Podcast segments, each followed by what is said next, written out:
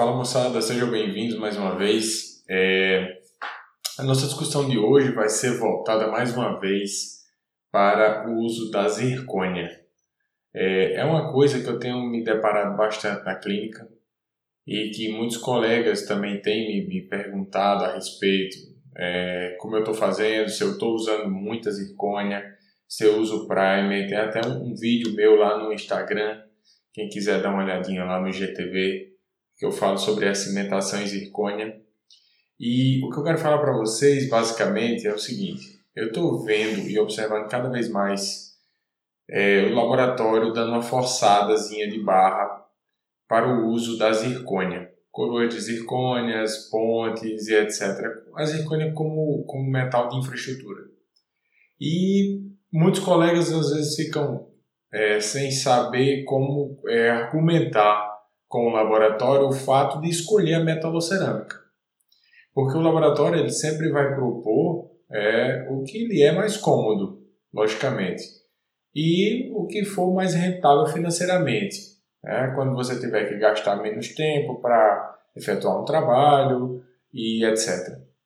O que eu quero falar para vocês é o seguinte: eu busquei na literatura dados, né, evidências que embasassem bem essa minha essa minha escolha frente à metalocerâmica, às vezes o zircônio.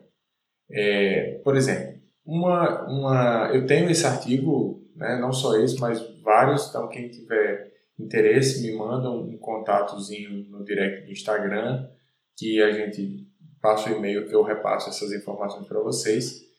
É, taxas de sobrevivência de zircônia e de metalocerâmica, de próteses unitárias, unitárias, tá? Por exemplo, é, metalocerâmicas, eles tinham um N de 4.363 coroas avaliadas, uma taxa de sobrevida de 5,7 anos, né?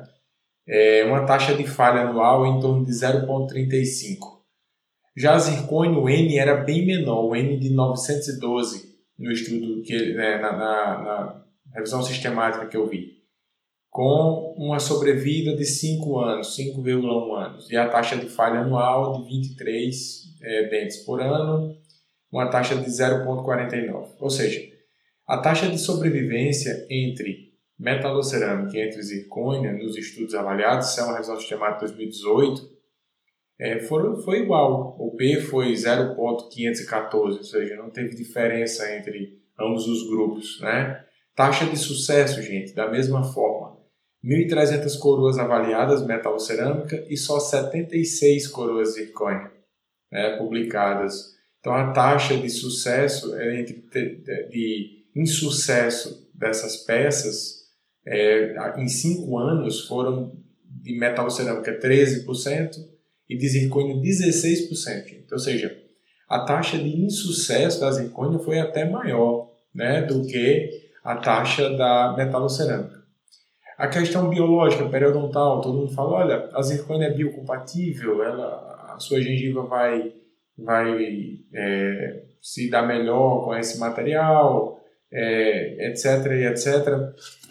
Sendo que é o seguinte, é, o que a gente tem observado né, normalmente e nos estudos também, se você fez a técnica correta, não tem diferença entre elas. E foi isso que ficou observado. Né?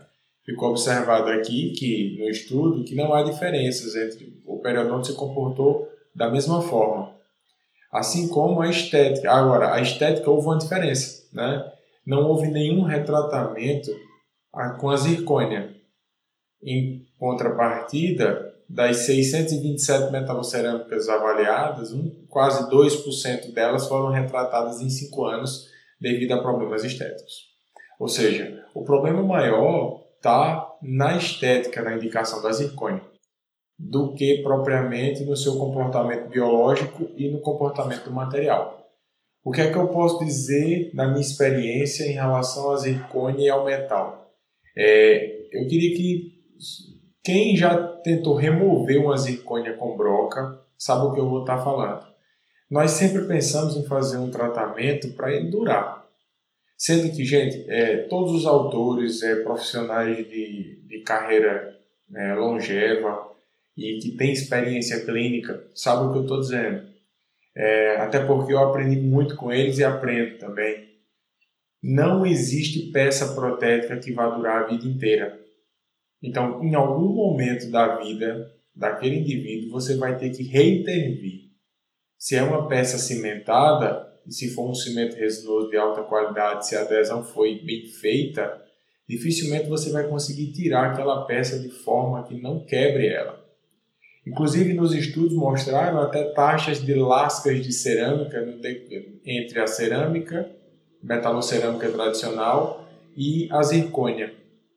E ficou claro que até a, a, cerâmica que lascou mais, a cerâmica de cobertura, foi em cima do copo de zircônia. É... Então, assim, o ato de você remover uma peça é, metalocerâmica é muito mais fácil você é, desgastar uma feldspática, desgastar um metal, do que você desgastar uma zircônia. Você tem que ter broca específica, você tem que é, ter paciência na hora de remover, é, porque quem já tentou remover zircônia com broca diamantada é, simplesmente não conseguiu. Você cegou todas as suas brocas e você não consegue. Então, assim, nós temos que entender bem é, a real indicação da zircônia. A indicação da zircônia é meramente estética. Os estudos mostraram o comportamento biológico dela e o comportamento do material é igual. Então, assim, saibamos indicar de fato a zircônia. É, hoje, com as zircônias multicamadas, é, a zircade, é muito mais fácil, é, vem muito melhor é, é, a qualidade desse material, o tempo de confecção diminuiu significativamente. Então, assim, ganha o laboratório, ganha a gente, mas a gente tem que saber realmente indicar a indicação da metalocerâmica, é, numa zircônia, a gente tem que saber o que a gente quer para o nosso paciente. Então, assim, é, é um podcast bem rápido, tá? Mas para deixar algumas coisas, os insights bem claros. Primeiro, não há diferença estatística né, nos estudos, isso feito meta-análise, num artigo recente de uma revista de, de Qualizar, ou seja, é um dado confiável não há, é, para você ter ideia, o N né, das, de, de, de, coroas avaliadas, quase 5 mil. Então, assim, não é uma coisa que você é, despreze essa, essa quantidade. Então, não há indicação para a gente. A gente tem que saber bem indicar para o nosso paciente o que a gente quer. Na verdade, isso é uma coisa técnica. O, o, quem decide que material usar é o dentista. Tá? Então, quando você solicita a confecção de uma coroa em disilicato de lítio, você está decidindo qual o material que você quer restaurar aquele dente. Se é uma pastilha LT, se é um MT, se é um HT, é, você tem ideia de quantos megapascal aquela, aquela cerâmica suporta depois de cimentada. Você sabe quando você vai indicar uma metalocerâmica com, com feldspato, você sabe se você vai indicar uma cerâmica reforçada com leucita você quem decide e entende como esse material vai ser aplicado em boca, tá? Então, é, qualquer dúvida a gente pode trocar ideias, né?